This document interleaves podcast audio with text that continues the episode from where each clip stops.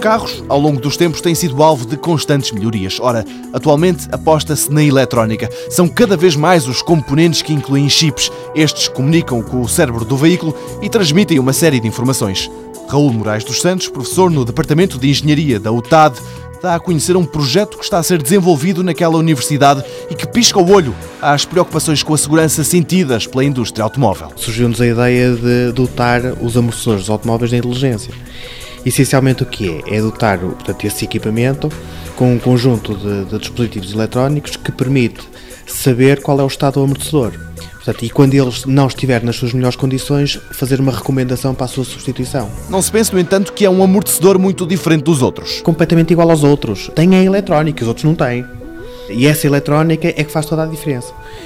É algo que não estava patenteado. Nós temos sensores de pressão nos pneus.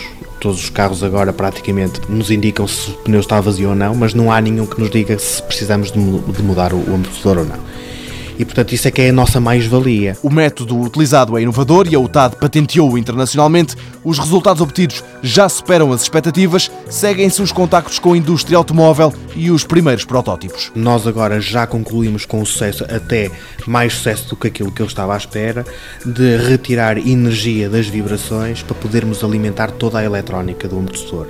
E, portanto, o amortecedor passa a ter um chip se alimenta da energia retirada do movimento do automóvel para se alimentar e fornecer à centralina portanto, a informação que irá ditar o seu estado. E, portanto, todas essas questões de encapsulamento e por aí fora estão a ser tratadas neste momento e dentro em breve partiremos então para um protocolo com uma empresa eh, que depois eh, será responsável, juntamente connosco, de elaboração desse tal primeiro protótipo para ensaio em automóvel de teste. A investigação ainda demora. Na UTAD pensa-se que dentro de dois anos o protótipo estará pronto, tempo que também vai ser utilizado pelos investigadores para avançarem com a criação de uma empresa e deve ser esta que vai continuar a desenvolver este trabalho. Mundo Novo um programa do Concurso Nacional de Inovação BSTSF.